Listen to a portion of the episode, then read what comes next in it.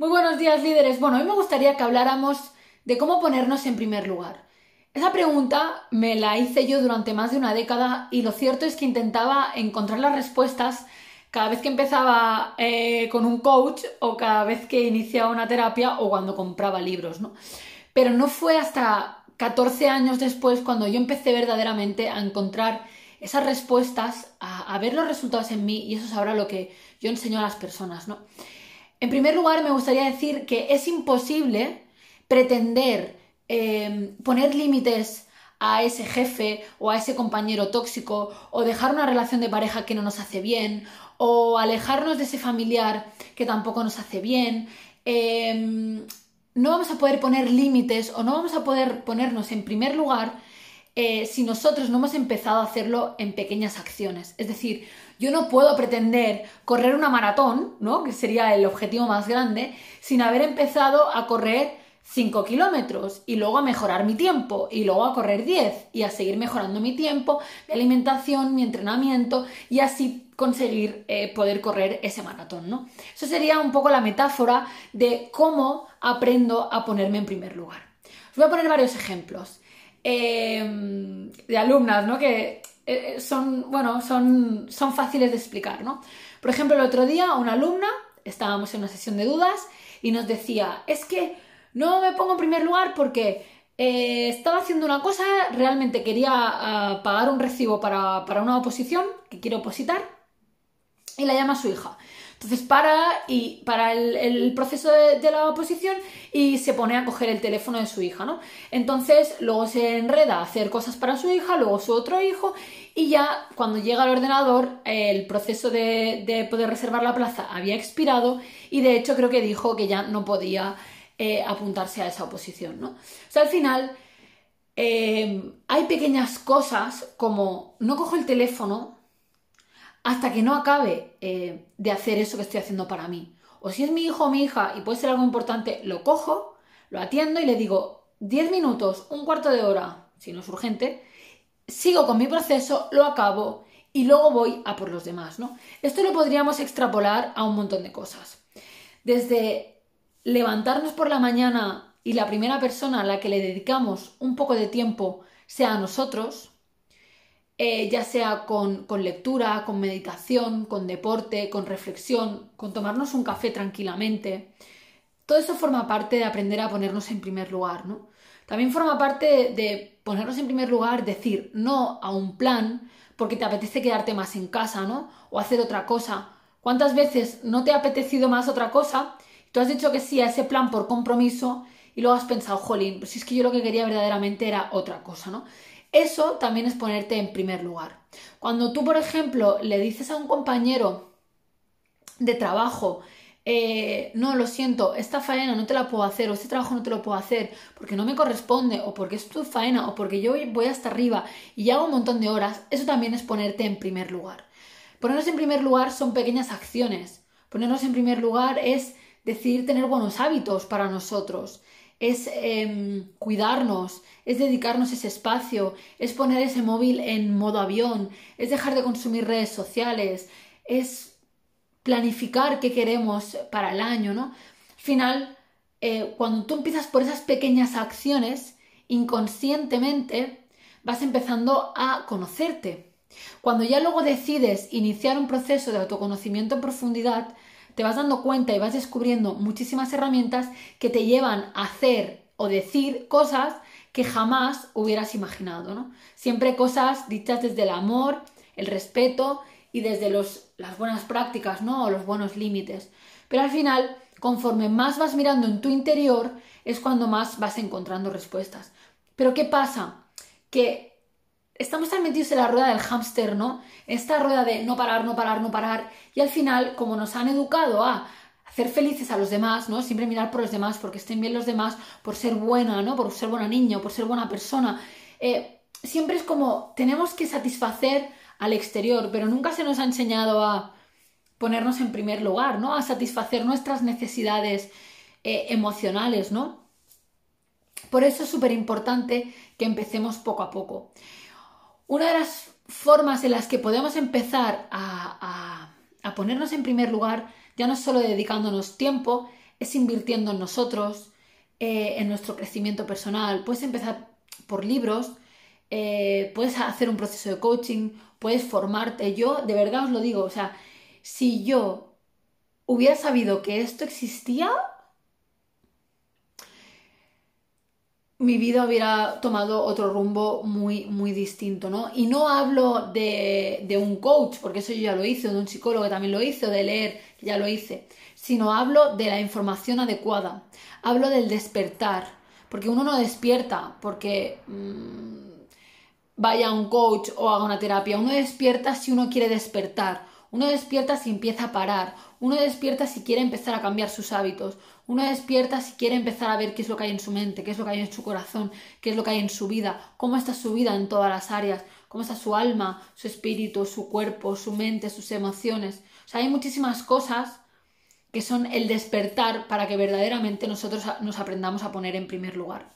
Luego, otra de las cosas que me sucede mucho es que hay gente que me, envía mensajes privados por las redes y me dice, Sara, dame un consejo, ¿no? Me, cuentan y me dice, Sara, dame un consejo.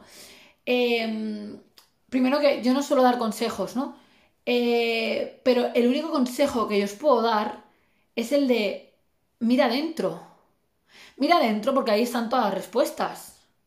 Solo que puede ser que nuestro interior esté lleno de polvo, telarañas, muebles viejos y sea un lugar al que nos dé miedo entrar porque no hemos entrado nunca. Pero, pero solo ahí es cuando uno puede empezar el proceso de aprender a cómo, poner, a cómo ponerse en primer lugar, ¿no? Porque al final ponerse en primer lugar es un proceso. Al final creo que es madurar, es despertar, es quererse y el quererse se va construyendo poco a poco, ¿no?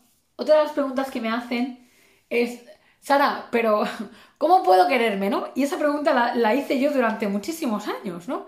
Y de hecho es que recuerdo que en, mis años de terapia yo llegaba y le decía a la psicóloga, pero bueno, pero ¿cómo puedo aprender a quererme? ¿Pero me vas a dar unos ejercicios o algo? Y ella me decía, no, simplemente con la reflexión, aunque para mí me ayudó a evolucionar, luego necesité muchísimas otras cosas para verdaderamente poder construir una autoestima fuerte, ¿no? Al final una autoestima fuerte o sólida no es nada más que las bases que nos tendrían que dar en el colegio, las bases de cómo gestionar las emociones, del autoconcepto que tenemos nosotros, que no es lo que nos han hecho creer, ni lo que nos han dicho, eh, ni son nuestras notas, ni es nuestra carrera, ni es lo que nos han dicho nuestros padres, nuestros profes, nuestros amigos, no es eso. Es toda la valía que hay en nuestro interior, pero de la que no somos conscientes, ¿no? Entonces al final, poco a poco, al ir trabajando muchísimas cosas y al ir despertando la conciencia, es cuando nosotros podemos aprender a poner esos límites, ¿no? Pero en general, o lo que os quería transmitir con este mensaje es que al final, para llegar a un, a un, a ponerme en primer lugar, muy arriba, ¿no? Que sería ese maratón, hacer cosas más importantes, ¿no? Ya te digo, dejar una relación de pareja tóxica, cambiar de trabajo, emprender, eh, acercarme o alejarme de ese familiar, reconstruir una relación, lo que sea. Para eso tengo que empezar por pequeñas acciones. Y esas acciones solo dependen de mí y de mi compromiso. Está claro que necesitamos saber cuáles son, el orden, pero te puedo decir que en primer lugar sea parar parar, escribir, pasear, dedicar tiempo a ti, explorar cuáles son tus hobbies, aprender a gestionar tus emociones, a reconocerlas, a comprenderlas, hacer deporte, meditar, dedicarte ese tiempo a ti por la mañana, eh, dedicarte un baño, decir que no a ese plan si no te apetece, eh, yo qué sé, no gastar dinero en un regalo si no te apetece, no ir a un lugar en el que no te apetezca, no, no contestar un WhatsApp por compromiso si no te apetece. O sea, no hace falta, o sea, no hace falta em, que nosotros mm, desprestigiemos a los demás o los hagamos sentir mal por, ponerlos, por ponernos a nosotros en primer lugar. O sea, no hace falta. Simplemente con asertividad, con cariño, y siempre sabiendo que es para nuestro bien, para nosotros estar bien y luego poder estar bien con los demás, tenemos que empezar a hacer esas pequeñas acciones, ¿no? Al final es concentración, foco, introspección y yo te recomiendo empezar por la lectura. La lectura puede ser uno de los mm, mayores despertares, uno de los inicios, ¿no? Porque tanto yo como muchísimas personas que conozco, como muchas personas que llegan a la academia, por ejemplo, yo mi despertar empezó leyendo, ¿no? Después de, eh, bueno, leer había leído siempre, eh, pero más, leí mucho más después de, haber probado esos, esos procesos de coaching o esas terapias que no me habían funcionado durante años y, y empecé a leer más en profundidad, ¿no? Y de ahí me fui pasando a la formación y luego combiné lectura y formación y luego más formación y luego más seminarios y luego más másters y luego más lectura y la lectura se ha convertido en un hábito eh, imprescindible de mi día a día, ¿no? O sea que al final, cuanto más aprendo, eh, más descubro de que menos sé, ¿no? Y, más ganas tengo de seguir aprendiendo porque verdaderamente a uno le cambia la percepción de, su mundo y de su vida, ¿no? Así que la pregunta... Eh, ¿Cómo puedo aprender a ponerme en primer lugar? Eh, sin duda es cambiando, cambiando nuestra mente.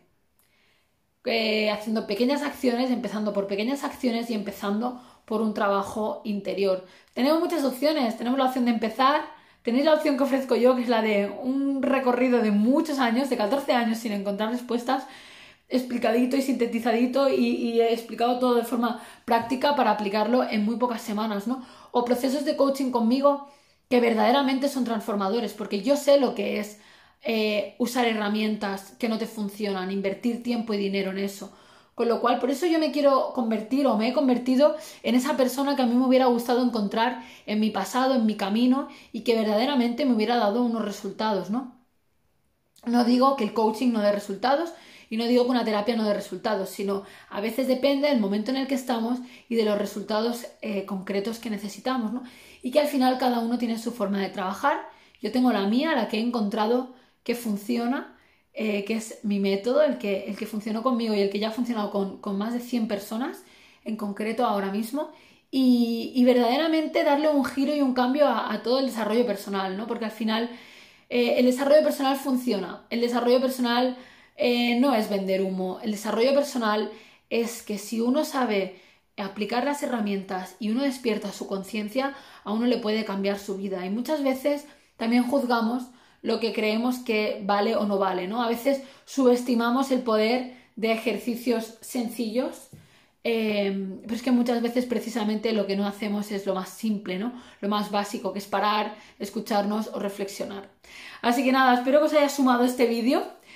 Perdonad así mis momentos de que me trabo, porque el embarazo me está haciendo perder la memoria.